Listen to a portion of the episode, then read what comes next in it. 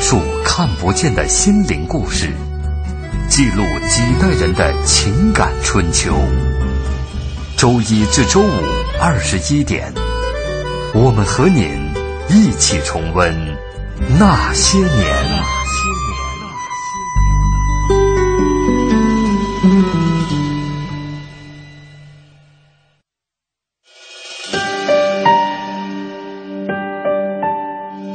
那些年，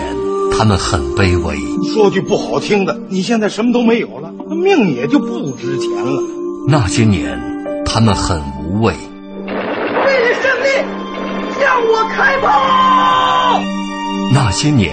他们很悲凉。大小，是不是妓女？是，你爱她吗？真的不爱，真的，我跟她划清界限，从此跟她划清界限了。那些年，他们很顽强，活下去，像嗯牲口一样的活下去，活下去，像牲口一样的活下去。那些年，他们守望幸福。爸，咱这回还有别的幸福吗？只要你好好活着，就能碰到好多好多好多的幸福。我的儿子，你就没事偷着乐吧。岁月流逝，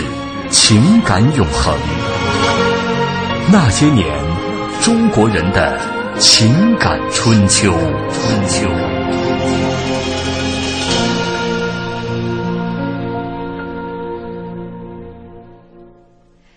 那些年，记录中国人的情感春秋。大家好，我是小婷。一九五五年，在研制经费只有四百元的条件下，天津四位修表师傅研制出了新中国的第一块手表，这也拉开了中国自制手表的序幕。我们也有了自己的手表品牌。自那之后，如果能够在手腕上戴上一块上海牌或海鸥牌的手表，将是无比的自豪和风光。本周那些年国货系列之手表。还记得第一次戴上手表的心情吗？那滴滴答答的指针又记录下了哪些难忘的瞬间？欢迎您在新浪微博来和我们沟通。您可以在新浪微博检索“经济之声那些年”或者艾特主持人小婷。今天直播间两位嘉宾，一位是四零后的阮谷森老师，阮老师您好，你好，听众朋友晚上好。嗯，还有一位八零后的刘哲，嗯、呃，晚上好，大家。哎，说到这个今天的这个话题啊，我们的听众朋友从今天下午就在这个微博上就讨论的很热烈了啊。呃，这个有朋友在说说，呃，这个我戴的第一块手表罗马牌的，家里的旧表，工作之后买的第一块国产手表是延安牌的，西安红旗手表厂出品，当时最高大上的就是上海牌的了。延安属于地区品牌，做的相当的好，我很喜欢它，到现在也没有扔掉。那老延安伴我度过了整个青年时代。工厂上夜班，他伴我度过了无数个夜晚。为防碰伤，他基本不戴在手上，而是用手绢包起来，放在工装的口袋里。上大学时期，班里有手表的同学还比较少，手表在宿舍里那是大家共用的，见证了同学的青春情谊。老延安还记录了我初恋时期的每一分钟浪漫、甜蜜和分离痛苦。老延安，我的老朋友，可以说这手腕上的时光记录了我们成长的点点滴滴。对，对当然了，那个那个时代的哈、啊，如果是像阮老师您那个时代，差不多也就记录您青年以后的点点滴滴，不像现在很多小朋友啊都有这种玩具手表啊。呃，说到今天这个话题呢，我们也是在微博上，呃，这个请大家坐上沙发的这些听众朋友们啊，就今天的话题来点一首歌，呃，包括阮老师还有这个刘哲都分别就他们这不同的年代，就今天的主题都准备了一首歌，这个谜底咱们一一揭晓。咱们先来听一听听众朋友们就为今天的话题选的歌，非常让我匪夷所思， 大家先来听一听。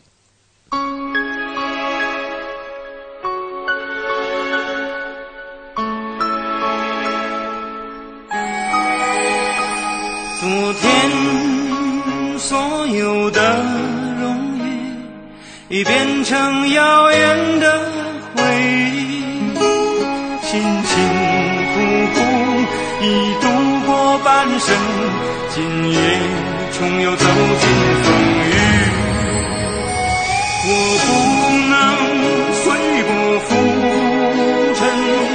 为了我挚爱的亲人。再苦再难，也要坚强，只为那。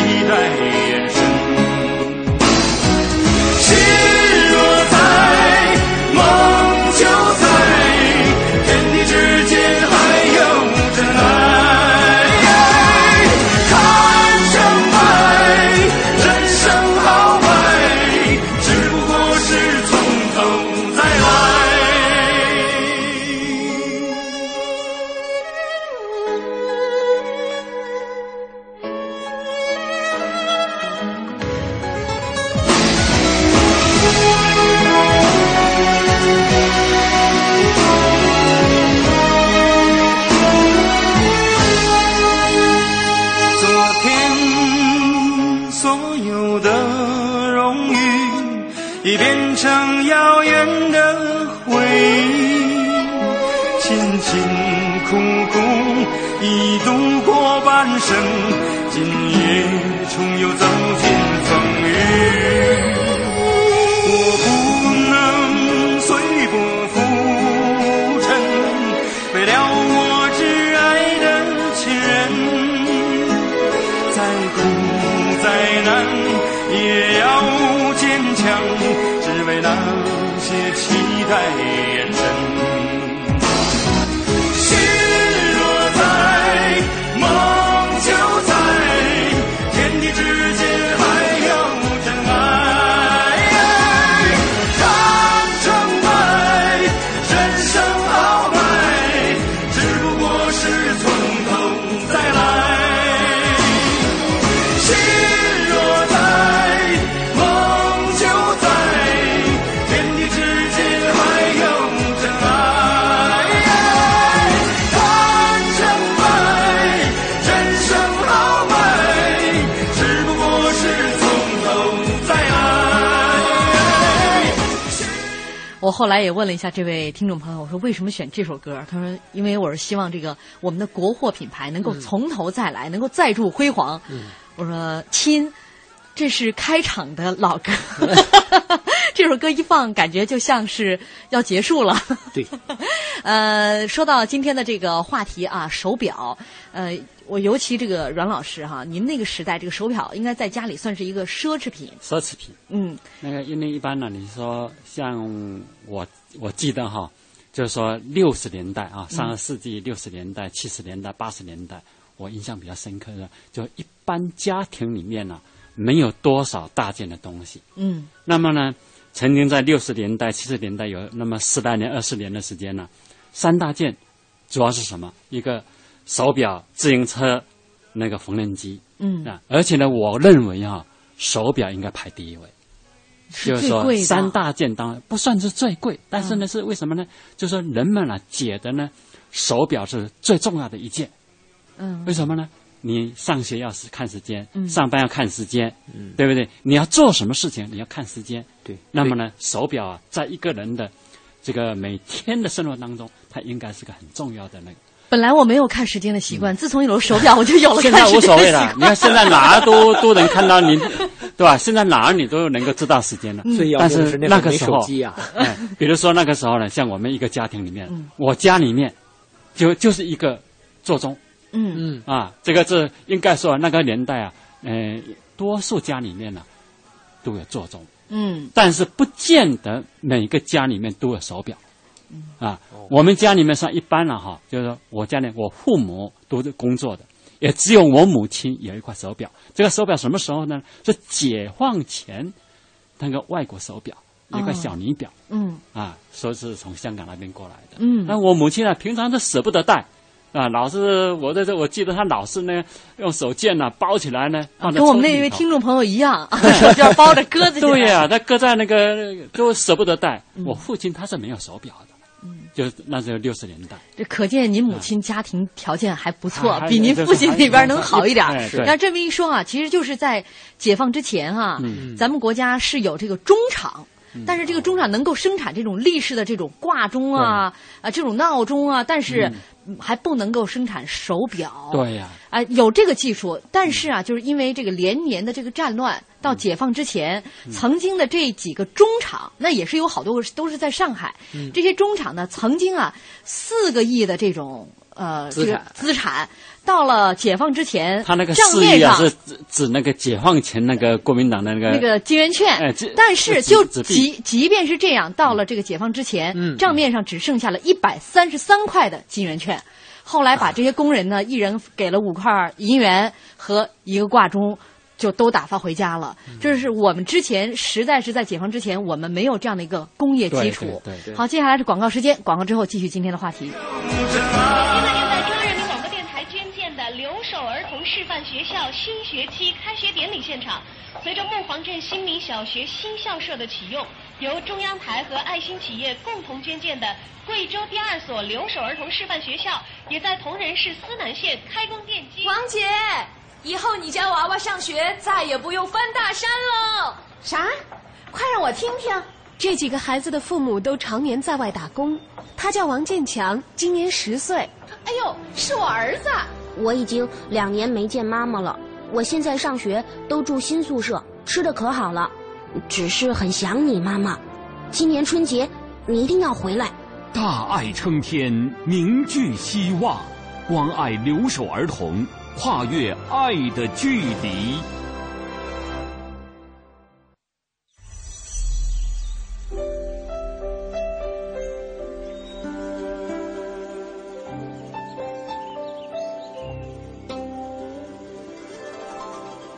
聆听生命的光荣，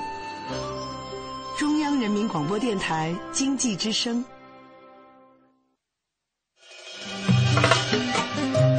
我是四零后，像我的家里面吧，比如说花了好几个月的工资买了一台四个灯的收音机。收音机、照相机很稀少的、很贵的东西。我当时买收音机一百来块，九十多块，当时月工资才六七十块钱，我一个月还买不了一个收音机。我是五零，最值钱的东西，呃，那个时间啊有一辆自行车就不错了。我是个六零后。呃，五提棍还有缝纫机，还有一个大立柜。最之前还有一个就是二六自行车，二八我都不喜欢，骑不上去。那时候还没有电视呢，好像就是自行车呀、收音机呀。那个时候也就是像什么呃所谓的那个三转一响带咔嚓吧。最之前的就是录音机，上人家家去听去，人家家有放那时候张帝的歌。我是七零后的啊，当时家里最值钱的东西就是电视机、洗衣机，还有录音机。最值钱、价值最高的可能是电视吧，小电视。我是八零后的，家里最值钱的就是还是很很古董的拖拉机。我最值钱的东西就是电子琴。我是九零后的，感觉家里现在最值钱的东西应该是自己吧。青春流动，岁月有痕。欢迎收听《那些年》。欢迎大家继续锁定正在直播的《那些年》，本周《那些年》国货系列啊，我们今天来说一说手表。还记得第一次戴上手表的心情吗？那滴滴答答的指针又记录下哪些让你难忘的瞬间？呃，欢迎您在新浪微博检索“经济之声那些年”或者艾特主持人小婷。就像我们刚刚这个片花里说的啊，呃，曾经那些年最值钱的东西，嗯、这手表。应该算上那些年最值钱的东西。当然，现在如果你买一个品牌的奢侈品手表，依然可能会算上你们家最值钱的这个东西了。呃，说到这个这个手表，我们微博上有一位这个听众啊，黄昏下的亮光说，小时候第一次戴手表是在河南濮阳读书的时候，家里人给买的儿童电子手表，结果用了不长时间就坏了。还有十岁那年回老家湖北天门农村的家乡读书，自己用自己攒的压岁钱买了一块十几块钱的电子手表，反正同样。是坏了，还记得很多同学互相在自己的手腕上用圆珠笔画表的，嗯、这个我相信很多就是反正像我这个七零后的啊、嗯、孩子都有过这个经历，嗯、就是小的时候，呃，在自己的手腕上画表，画个手表你想画什么牌子画什么牌子，上海牌的、北京牌的、 对对对海鸥牌的，但是从这个画表的举动可以看出，在孩子的心里，手表是一个多么可望而不可及的这样的一个物品，好东西，它是家里这些。值钱东西唯一你可以能带走的，对呀、啊，对，是吧？嗯，你想想我那个第一次戴手表啊，我什么时候戴手表你知道吧？我真正第一次戴手表、啊、还是我参加工作以后，一九七一年，我来到北京，那么呢，我这个手表是什么手表呢？还真是块上海牌，嗯，是什么呢？我我我哥哥啊，是那个大学毕业以后，他参参加工作，他参加工作呢，买了一块二手的。就等于是从那个表店里头买了二手的那个上海牌，嗯，大概是那个时候大概是还是六三年买的，哦、嗯，买完以后呢，他戴戴戴戴到七年的时候呢，嗯、我到北京来了，那个时候啊，他买了一块新手表，就把这个上海牌的旧手表就给了我，虽然很旧，但是我第一次戴手表，我就非常的珍贵，嗯，那么呢，这个手表呢有个什么问题呢？就那个年代的手表啊，嗯、一个呢它防水不够。嗯，另外呢，就是很容易啊，就是说好像进进水汽，水汽，嗯，水汽，只要防水不够，过一阵那个表盘上就有点雾蒙蒙的，对对就是那个戴在手上吧，一热它就它有雾气了。对，所以那个手表呢有个什么问题呢？就老修。那个时候啊，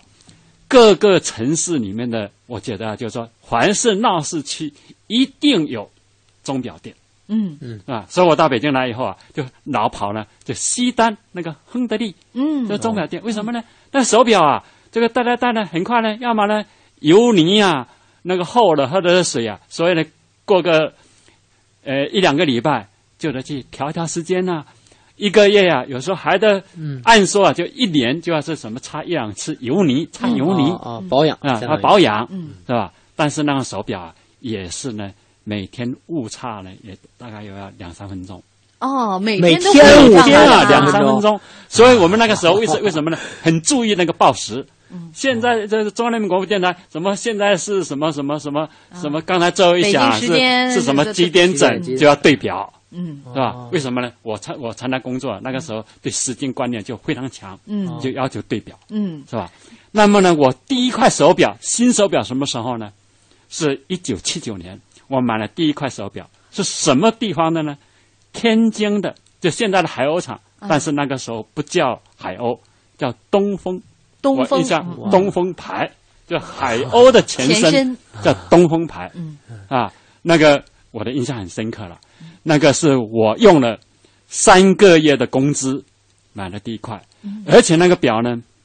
是通过亲戚啊，因为为什么我没有票啊？嗯那个时候是要票的，啊限量供应是吧？是亲戚呢通过内部给我买出来的一块表。嗯我还记得呢，那个表表那个外面有个包装盒，是上面红的，底下是白的那个塑料盒，嗯，印象很深刻。那个时代嗯哈，就像阮老师那个时代哈，嗯呃，这个作为年轻人能够戴上一块手表呢，大家一看这就是一个有为青年，嗯对啊、是吧？一 对是对工作对特别好，对对二来呢呃会规划，对对啊对知道怎么样去理财，因为那时候嗯每个人的工资都不多，不多哎，我今天也听到了一个这个专门是做手表的收藏家周宝兴，嗯他说他的这个当时的第一呃这个看别人戴这个手表啊，嗯我们来听一下，上海衡量一个优秀的青年，你比较节约的，懂得把自己的劳动果实啊，会花在那个手表上，花在自行车上的，这个青年很优秀了嘛，不是你好吃懒做的那种。当时清宫里面能拥有一个上海的手表，这个是很优秀的。我妈妈呢，在世的时候就跟我讲，你要学那个小高，他是我同学，又是我一起学徒的。因为作为一个学徒啊，三年学徒工啊，三十呃十八块钱、二十五块钱，到满四了以后三十六块钱，他三年以后哦就是买了双皮鞋，买了一个手表，我们真的很羡慕他。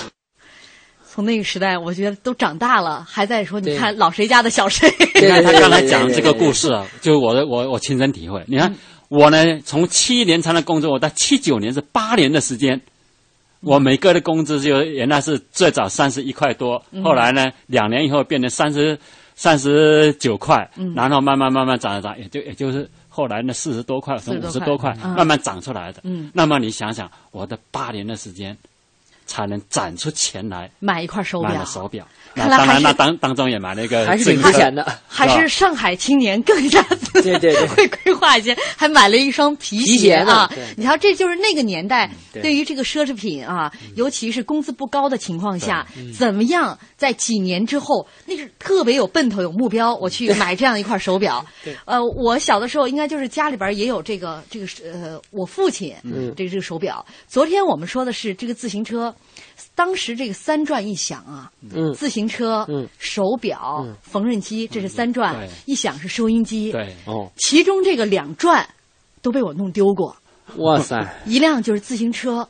那时候 都是大的那个自行车嘛，对对对嗯我悄悄的骑到学校过，嗯我就套那时候都是带凉的，我就掏裆就那么骑，啊掏着骑，嗯骑到学校，因为车都长得一模一样。放学之后我就找不着自行车了，我不知道哪辆是我们家的。啊，对呀、然后我就走回家了，然后我妈就以为自行车丢了。过了一段时间，到学校给我开家长会，失而复得，嗯又找着了呃那车对还在那儿呢对，但是这事儿没就是没追究到我的头上。哦啊，这个阮老师之前是说，那你是不是就是呃这个比较粗心大意哈，比较爱忘事儿的那种？嗯我说主要那当时我就跟做贼一 样，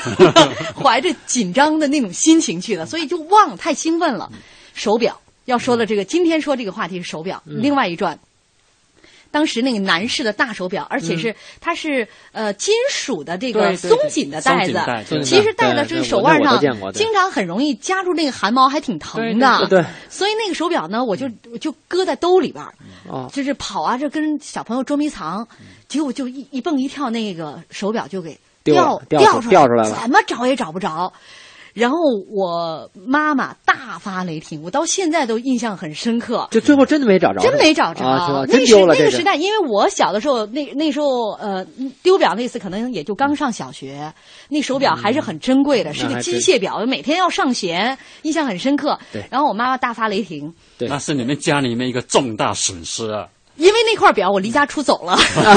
真的跑到我奶奶家，因为我怕我妈会责罚我。嗯我到了，反正又就是死咬住说不是我弄丢的，不是我弄丢的。但是在节目之前哈，我给我妈打了一个电话，我说哦嗯当时那个我 脱口而出我弄丢的那块表什么牌子了嗯？我妈说我也不记得。我说你不会跟我一样吧？那么爱忘事儿，自行车我都不知道搁哪儿了。然后我妈回我一句说：“哎，我这人视金钱如粪土，掉到染缸里都不上色。” 你看，你看现在呢，现在啊，他就不当回事了嗯啊你看对过去啊，你看我当时买了新手表以后啊，嗯就特别爱惜，是吧？那个为了怕那个什么进水器，嗯那个底下还垫一个垫一个，刚开始啊垫一块小毛巾，后来呢，哦后来啊出一种什么东西，叫小塑料托，你知道吗？嗯哦这手表跟那个手表的底盘呢、啊那个差不多大，有个小塑料托。给它套住呢，它这样呢，就是手上的是汗呢、嗯不会进到那个那个手表里头。嗯，哎呀，还还有这个，还我还就，这样的你说你现在拿来没想没试过想 的嗯没是试吧过 但是像阮老师说的，这个刚才呃他经历当中的这个嗯手表当中的各种呃场景哈，对，我们可能现在能看到的是亨德利，是吧？嗯亨德利还在，哎，有对吧？有啊，还这有嗯个包括里边的这个老师傅，可能这个对修表，当时啊，这个一个修表的师傅啊嗯，可能差不多呃，成熟的工人需要这个培养十年呢。对包括这个基础工种对，包括这个手表厂的这个工人，嗯，所以在这个解放之前呢，这个中国是有修表师傅，但是没有制表制师表傅。师傅嗯我们为什么说这个解放以后是找了一些修表师傅，大家来共同去、呃做的这款手表传这个传的这手表嗯怎么样去研制出咱们新中国的这个手表来？啊对，基本上跟坐车床、跟坐机床差不多，就嗯是大家都是车车前喜报呗。但是凑到上到我那个后来就可能就是衣钵表，嗯呃，是我上学的时候印象比较深刻了。呃，这我就觉得，哎，这 个比较时尚，跟过去那嗯个，其实我,、我到现在也没觉得上海的那个那个有多好有多好看啊。对对对对对 它比较款但式是比较呢它单是一。咱们国产的，嗯你想想，咱们呢，解放前呢，咱们只会生产钟，嗯，是吧？只能够生产钟，不会没有能力的生产手表，因为手表呢属于高。是吧？高精尖的高精尖啊高精尖的产品呢、嗯对是吧？对你看咱们国家呢，是从呃五五年开始，才在天津也好，上海也好，开始生产试制这个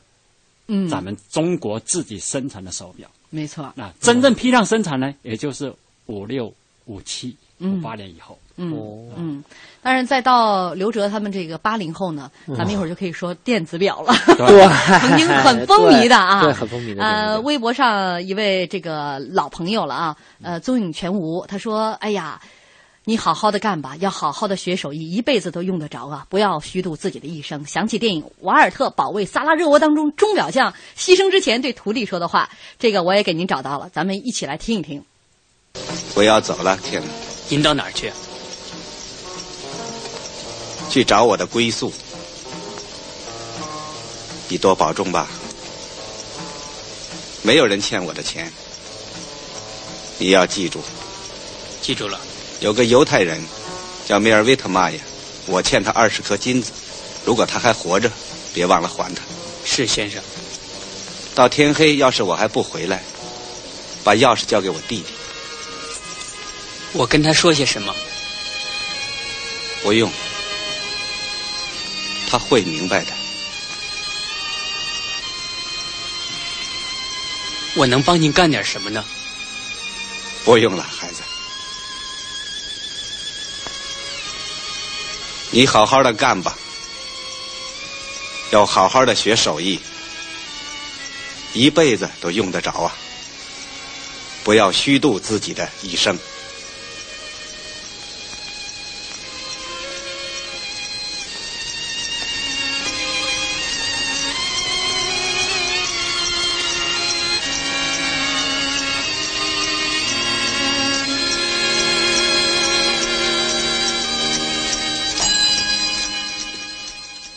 交通银行提醒您关注央广财经评论。等老板加薪，不如自己加，不如自己加。现在来签约交通银行沃德新金定投组合，自动扣款，智能理财，马上加薪，还可获赠百元话费。详情请致电九五五九交通银行。健康美味就选双汇，双汇开创中国肉类品牌。奶瓶三十五，背带裤一百二十九，学步车四百六十八。姐，这小家伙开销可不小呢。唉，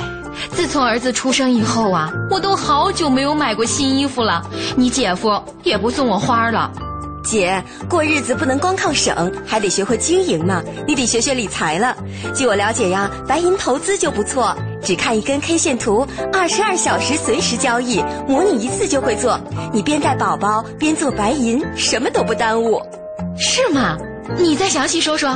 你呀，发条短信八零八到幺二幺幺四了解一下，免费咨询。好，八零八到幺二幺幺四是吧？我现在就发条问问。白银投资让你的生活更美好，发送短信八零八到幺二幺幺四，发送八零八到幺二幺幺四，免费开户做白银。投资风险需谨慎。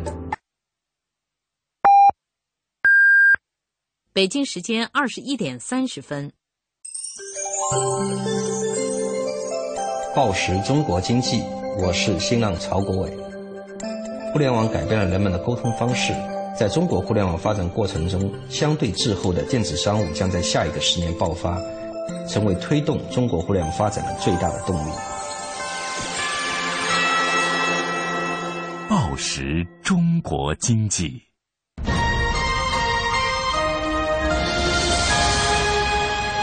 经济之声。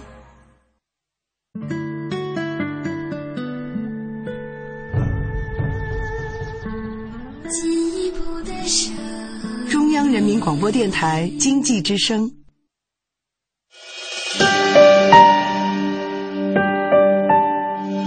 那些年，他们很平凡。人的生命是有限的，可是为人民服务是无限的。我要把有限的生命投入到无限的为人民服务之中去。那些年，他们很伟大。我向主席跟总理保证，八年之内两弹结合成功。那些年，他们很孤独。对不起，我是警察，谁知道？那些年，他们很执着。签不签我都不在乎，我就是要个身份。那些年。他们心怀理想，失败并不可怕，害怕失败才真正可怕。我们只有从失败中寻找胜利，在绝望中寻求希望。那些年，他们守望幸福。爸，咱这回还有别的幸福吗？哼，只要你好好活着，就能碰到好多好多好多的幸福。我的儿子。你就没事偷着乐吧。岁月流逝，情感永恒。那些年，中国人的情感春秋。春秋。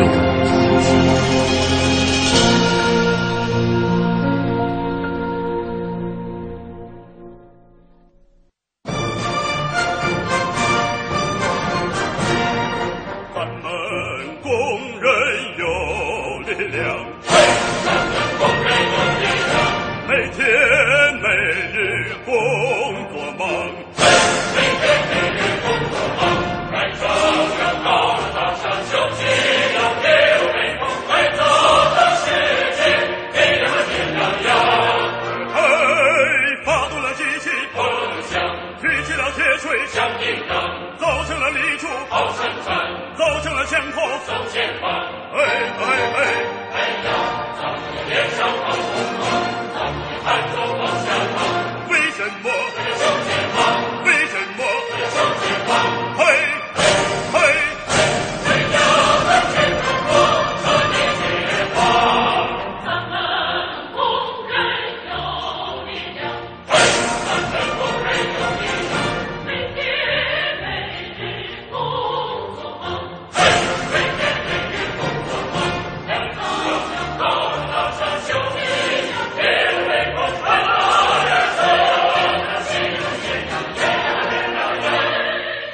不同时代的朋友啊，当这个万上时光 呵呵陪伴你的时候，耳畔会响起什么样的歌？大家不用猜，这首歌一定是阮老师带来的。对， 咱们工人有力量对啊！因为我认为啊，这个是一个时代的强音。嗯啊，那个年代，你说那个，我就我在想，你说咱们的中国呢，就是说刚才咱们讲的手表，嗯咱们上个世纪那个五十年代、六十年代，那个就是那么几十名，那上海上海那个几十名工匠，嗯他们刚开始试制这个手表，不就是一些那个修表的师傅，对，都是修表师傅，是吧？而且就是嗯从当时是各个呃这个店这里个边儿呃抽掉调抽的过来的。然后呢，他们呢、就用他们的智慧、他们的经验，用很简单的一些那个材料，就能够试制出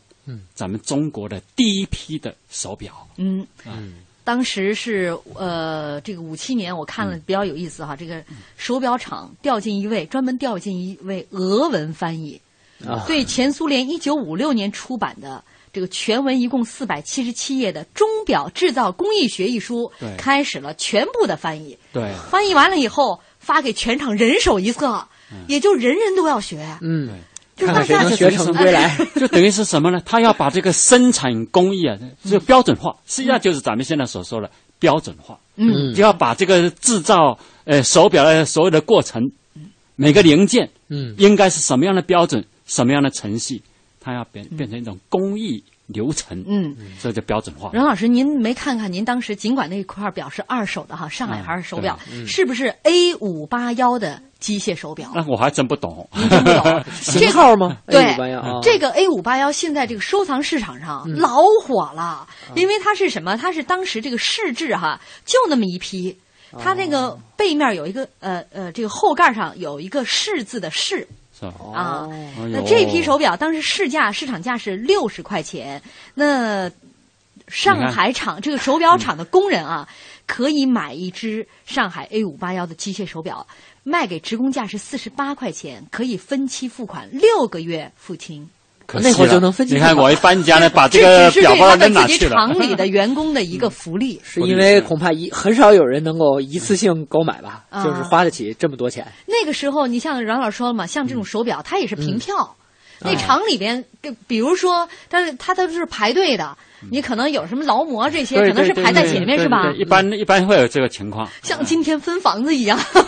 房子现在也也也啊对没有了，也没有这个对分房子一说了嗯。但曾经的分房子不是就是按资排辈儿吗？就这样，对对对对对啊对对。那当年买一个这个手表啊，也是这个呃路数这也是这个路数。 这厂里边就是各方面表现都特别好的排在前面，对啊，你有这个需求的哈。嗯然后后来好像还有抓阄啊，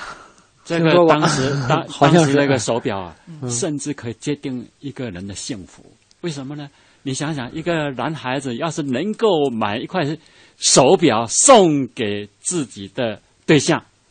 嗯那不这事儿就成他那了个幸福 就成了嘛，啊嗯是吧？呃，就是当时真好是吧想，现在想想，就像阮老师这个点的这首歌，咱们工人有力量。当时嗯工人太不容易了，因为手表行业是一个特别需要经验的行业。嗯你现在看这个瑞士的这个这个制表呃嗯都工业一两百年了一两百年的这个时间，对当时咱们还没有制表的对工艺，都是一些修表师傅，所以培养一个这方面的人才嗯最少需要十年，甚至更多的二十年、三十年。当时哈、就是完全靠经验。所以五五年这个像上海手表厂筹建的时候，嗯那些工人就是一开始都是纯手工操作，对产量是最大的难题。两百多工人一个月啊，嗯嗯只能装出几十只手表，一年的产量是三百多只， 天啊所以刚刚生产出这个手表，立刻就被各种关系户就啊给定走了，根嗯本就进入不到这市场上去流 通。嗯对对对，这个这物以稀为贵嘛，这产量必须得限号。啊，所以说到那个时候，呃，从起步啊，那么举步维艰的这个状况下，还是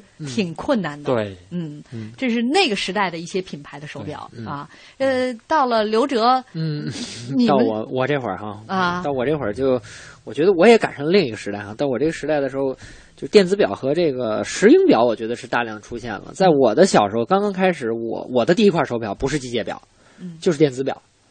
就是一块电子表。我是说实话，我记不得牌子了，因为嗯电子表似乎就没有牌子，就是那种呃方的，嗯上面是那种竖竖显的，而且嗯是那种黑白字儿的。嗯呃，挺挺挺也挺兴奋的，真的那会儿也觉得挺兴奋。虽然不知不觉得它有多高的价嗯值，但是呢，第一不便宜，第二呢不是人人都有啊就是我这个岁数也不是人人都有。这个我有印象，就是在八十年代初，嗯一下就风靡起来了，对就是这个电子手表哎因，为一它开始准。呐、它特别的 准啊！这个是阮老真师是不用每我天印差两象三分里钟太深刻了，关键是便宜，哎，便宜那个买得起啊！是吧哎对，我记得我的第一块表是我小学一年级，然后呢第一次考试双百换的。啊啊，就说奖呃奖励啊，对，问你家长想家要什么长家长奖励对对，问你想要什么礼物，我说这得来块表，就这个表。但是那会儿不不懂是什么表嘛，嗯那小朋友都是淡定花花绿绿的对电子表对，对，那是八六年，啊那是八六年，呃啊，那正好是呃，跟这个电子表的兴起是吻合的这个时间。呃，完全吻合，对对对。啊而且那会儿好像电子表从北京是，我觉得也不是好多，我的第一块表是从广州带来因的。为呃，对，其实呢，那一个开始时候啊，是从香港进广州啊从广州、南方什么啊广州、深圳啊什么深的，圳啊那往北方过来的。对对对曾经这北方很多这个电子表都是一些走私货，走私货，对对对，反正电子表，还有就是那个小的那个手上的那个游戏机，就这两样哎东西，对对对我记得都是那会儿就哎是对只要从南是方过来啊，父母是因为我父亲那会儿经常出差去广州和嗯深圳那边，特别是广州那会儿，就是我记得那这样这两样东西，反正都是从广州那边带回来的。啊，嗯八十年代这个八十年代啊，对对对，电子产品。对，其实就是之前的这个这个机械表，就是大家突然就一下就觉得机械表没那么好对了，呀一下觉得对，电子表多高档啊！经济实惠还准，啊、其实一开始它挺还哎不贵用的，上学，到后来呢，就是因为有这个开始，就是有很多走私的这个电子表、嗯就便宜进入到这个市场之后，它价格一下就便宜了。对对对对啊、对对很多学生就开始戴起来了。我印象当中呢，就是呃，不仅说准呐、价格便宜了，嗯它其实挺有意思的。它有几个小钮儿，一按那个哎能计时。对对对，计时，然后那个有表日示历小时的，这样咔啪就开始闪，对嗯对表示分的、秒的，它这个很精确。另外一点呢，它可以定时。对它一定时的时候，那闹表，它那个对嗯闹表声音响起来，你还记得什么音吗？对对对呃滴滴滴滴滴滴呃，滴滴还还有那祝你生日快乐的那个对对，非常非常这个这个呃单调的那个哎对电对子对声乐，对对对对对，没错，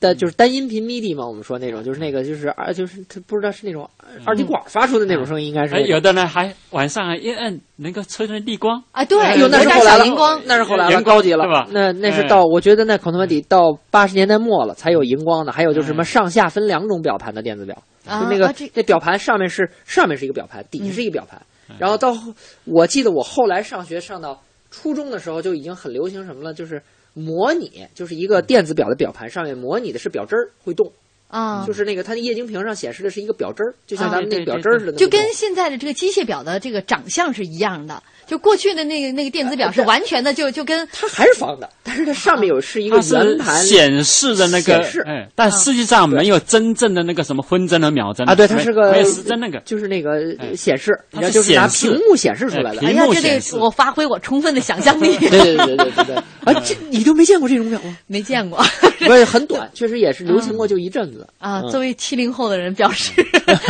完全无法领会那个时代哈，嗯就是各种新奇的这种电子表，因为我们也就那在是非它常快了，那个更新换代太快，那个对对对对对嗯突然之间一下就无法接受了。哎对对对 对阮老师那时候也有电子表，啊有了，我那个时候，我记得我第一块电子表是什么呢？是那个时候我在中央人民广播电台的那个对台广播。嗯那么呢，我有一个老师、啊哦啊，他呢是到驻日使馆，哦就当文化参赞去了。参赞啊那么呢，他从那边那个带回来一块，从日什本么呢带回来？哦是因为啊，我对台广播，那么呢，台湾的听众啊，台湾听众知道我，啊完了到日本呢去旅行的时候呢，就到咱们大托他给我带了一块。哦，我印印象太深刻了。呃指名点姓要给指名您点姓哦，因说为阮老送师给以我前是闽南语的闽南主语持的人播音员哦，嗯所以呢，指名道姓的送给我，我的印象非常深刻。哦那个时候啊，那块那块表啊不大，有点像女表，嗯呃哦但是呢非常精致，嗯啊，所以给给我印象非常深刻。那会儿那个应该算高级货了。哎呃相当高级了。你说相当高级大家听一听，这都多少年前了啊？对也是几十年前那是应该是在八十年代初啊。你哦，瞧八十年代初，那80年代那就是几十年前了，对对大家看看听众的素质啊啊！嗯几十年前人都指名道姓的给阮老师对对对送来一块手表，那个时候呢， 我也有铁杆粉丝啊。 那会儿要送块手表，算是算是就跟现在送辆车差不多了吧？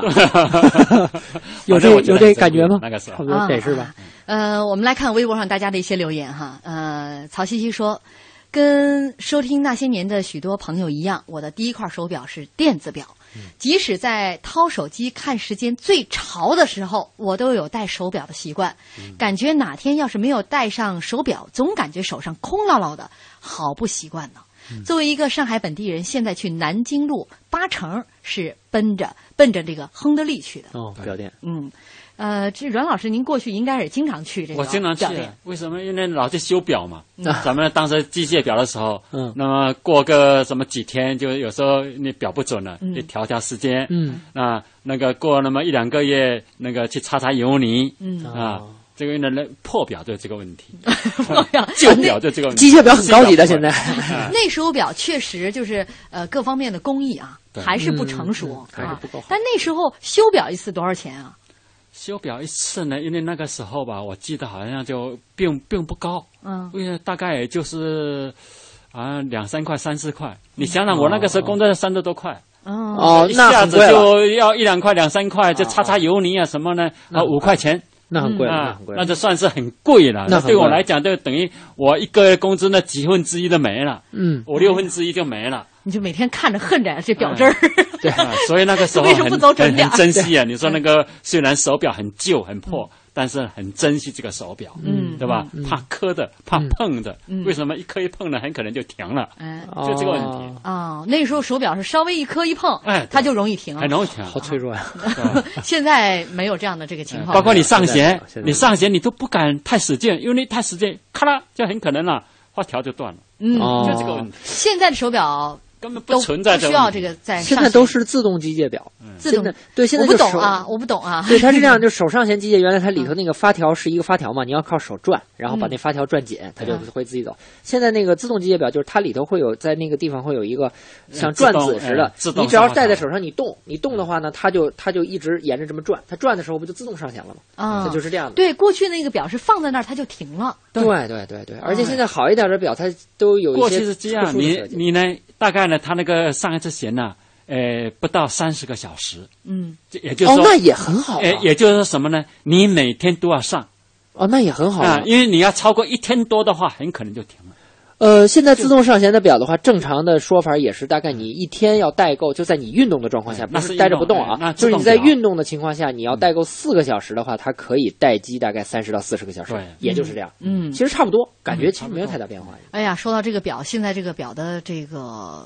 更新换代啊，或者发展实在太快了啊！嗯刚才这阮老师说，那个时候修个表才两三块钱，但是已经是很贵了。对，但是一会儿这个刘现在哲说不说，知道多少现钱在我都不知道 修一块 表，那是跟牌子有关系的。有关系的啊 对对对呃，逢酒不必喝。他说，我上中学是八十年代初，买一块本地最便宜的表要四十块钱，买不起啊，只能攒十几块钱买一个闹钟学习用。三十年后，这个闹钟还能走。我儿子五六岁的时候给他看这个闹钟啊，这孩子仔细的看了看，说：“古代的表真有意思呀！”哎呀，咱们稍微休息一会儿啊。这个呃，刘哲带来的这首歌，呃，非常有八十八零后的这个80后气息。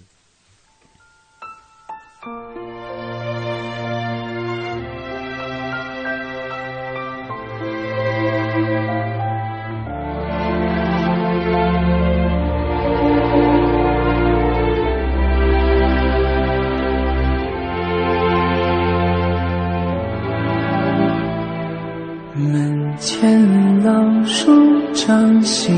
芽，院里枯木又开花，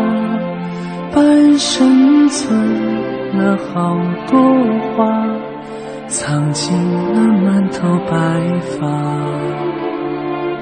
记忆中的小脚丫，肉嘟嘟的小嘴巴。一生把爱交给他，只为那一声爸妈。时间都去哪儿了？还没好好感受年轻就老了。生儿养女一辈子。满脑子都是孩子哭了笑了，时间都去哪儿了？还没好好看看你，眼睛就花了。柴米油盐半辈子，转眼就只剩下满脸的皱纹啊。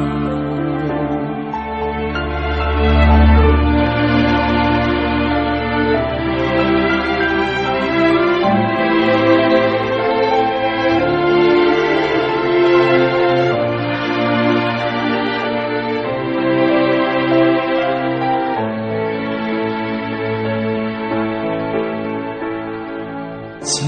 忆中的小脚丫，肉嘟嘟。的小嘴巴，一生把爱交给他，只为那一声爸妈。时间都去哪儿了？还没好好感受年轻就老了，生儿养女一辈子。满脑子都是孩子哭了笑了，时间都去哪儿了？还没好好看看你，眼睛就花了。柴米油盐半辈子，转眼就只剩下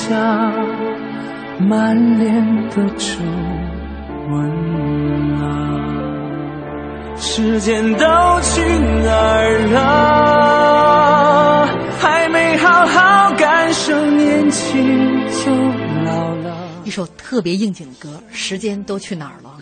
时间就是在这个秒针滴滴答答啊，这个声音当中流走了。对。呃，微博上大家关于手表的这个记忆，飞翔的楚英说，老爸有一块全钢的上海手表，还是老爸跑长途货车的时候在上海买的。也是唯一没被我这熊孩子小时候拆开的物件儿。上中学的时候，老爸送给了我，当时手表上这个弦呃上弦柱啊，被磨的很小了，成古铜色。那时候也不懂哈、啊，那么牛的表，表壳摔坏了，弦柱震折了，最后被老爸收了回去。现在安静的躺在家里的抽屉里。那现在我戴的也是一块机械表，啊、呃，但是当时没有买到这个。上海牌的这个手表，还有昆明薄荷说，我妈以前在镇上的百货商店上班，九几年的时候单位濒临倒闭，发不出工资，于是发了好多商品，包括一些手表。我爸很高兴的拿了一块戴上，宝贝一般的。嗯亲戚也有过来买的，记得很清楚的是，全部都是双狮牌的，哦商标是两只金色的小狮子，有些像标志的这个。嗯呃，车的那个标志，车的那个标志啊，哦不知道有人知道这个牌子吗？不用发条，但是不戴在手上它就会。这个这个我知道，有这个牌子，嗯双狮牌，这真不知道，真不知道啊！就包括我们之前还有朋友说延安嘛，啊，就是后来了，就各地方咱们有这个经济实力了，也有这个技术力量了，所以各地方都有一些自己的这哎呃个哎手表厂了。比较有名的还是上海啊，什么呃天津的海鸥啊，嗯呃北京的北京牌，嗯是吧？嗯这算是比较有名的牌子，嗯然后其他各地像什么西安也也也有，广东也有，对什么对对都对生产手表了，对它就其不实稀现在奇这个了世界一半儿的这个这个手表，可能嗯都产自这个中国，嗯因为中国这个在这个手表市场上巨大的冲击，对使得这个瑞士啊，他非常担心，包括他这个 Swatch 这个手表，嗯他们就是因为为了对抗亚洲的这种冲击，由嗯政府出面组织来、呃成立了这个这个一个 Swatch 手表厂，手表厂哎，来专门是来对抗亚洲的这个市场对，对可见就是咱们其实从这各方面来讲啊，咱们嗯都挺有实力的了，但是确实对品牌的美誉度，咱们没有这个积淀。对，我觉得我们最大的这这个最牛的地方是我们是一个最大的消费群体啊，嗯这个是很强的。我们有这个消费群体，嗯如果一旦品牌的认知啊各方面做起来的话，可能我们就是很快的一个起来的这么一个过程。嗯，说到这个，就说这个，因为品牌嘛，它有它的嗯品牌溢价。嗯，呃，阮老师之前说了，过去修一个表才几块钱，对，对吧？对但现在呢，就看牌子，嗯对，那就得看牌子了。反正便宜的表啊开一个表，恐怕也要最便宜的表开一个表，你换块电池吧，嗯嗯，五十一百，然后再好一点的三百五百。嗯你像到这个奢侈品一级的这些表，随随便便我们不用说很贵的，就是嗯正常人们能够买得起的奢侈品的表，开一次可能就要一千两千了，哦，这这可以达到达到这种级别的。您瞧一瞧，哎呀，所以之前那位朋友发的那个电影台词儿啊，对啊不是没有道理的。对啊，而而而而且阮老师那个表是他拆开了真是修的，你现在一千两千拆开了以后可能不是修，只是调一调。 啊，就调一调就要花一两千，有可能的。这个真想不到，对啊，嗯，你还想不 到，我就觉得这个手表想不到，其实是 前一段时间嗯就那个电视购物八星八 千，是吧？这现个在打进电话的朋友，买一送一， 就是你没有想到，这饶饶您可能想不到哈，想不几到十年以后电视购物上会有呃嗯这这个卖各种这种手表的，什么纪念款啊呐，然后对对包括对镀了金的，对对对对零点零六克拉的真钻呢，对镶在这个手表里收 面，收藏品哎对对，现在这个手表也分成了这个两极分化，嗯一方面就是它有各种各样的功能，对，手表都不叫手表了，叫可穿戴设备，就是装饰品被科技化了。嗯其实它应该是被科技化，它是一种科技的一种副产品了，但是它还有表的功能。这部分可能就是为了满足嗯八零后，像刘哲他们这样，我觉得恐怕九零后吧，九更零后更更接受的多一点儿。对，我倒是想向这个手表的另外一段发展，就是收藏嗯啊、古董啊，没这实力。 啊但其实很火的。现在收藏和这个机械表这一块儿，呃，这几年又越来越火了。嗯就是可能人们觉得我们都太快了，嗯大家随便掏出一个手机就有时间了，然后都是电子显示屏，越来越漂亮，越来越清楚，嗯越来越不同的模式。你想模拟成什么就模拟什么嗯，但是机械表不变，这个东西就可能。就像阮老师他说，他的一块表可能哪怕它不好，对他戴了七年、九年、十年，他甚至现在还放在抽屉里。这个表只要你把它打开盖儿、调一调，嗯然后上上油、擦一擦，拿出来接着可以戴。嗯其实这个感觉还是挺好的。有哪部有哪部 iPhone 可以十年以后你还把它拿出来擦一擦、调 一调，就就能打开用的？哎，这个就是收藏与对啊消费品之间的对一个对区别了。对对对我是牛秘书，他说我的第一块手表，我的第一个梦想，我的第一份炫耀的美感，总想刻意把胳膊伸出来，就是想故意显摆一下自己的手表。嗯现在想来有点可笑，是曾经那个年代。那一个年代的人照相的时候，都会刻意把左边的袖子撸起来，亮出自己啊手腕上的特别是崭新的手表，嗯哎啊，所以说这个最后的一首歌《光阴的故事》啊，呃，作为这样的结尾的歌曲吧，我觉得说手表的时候，常常就让人能够唏嘘不已的，就是光阴呐、对，光阴如梭，嗯。但是今天回忆起这个具体的现实当中的一个啊、这个物件儿来，手表来，对还是充满着各种各样温暖的情怀，对嗯啊，非常感谢饶老师，感谢刘哲，也感谢大家收听，我们明天再见。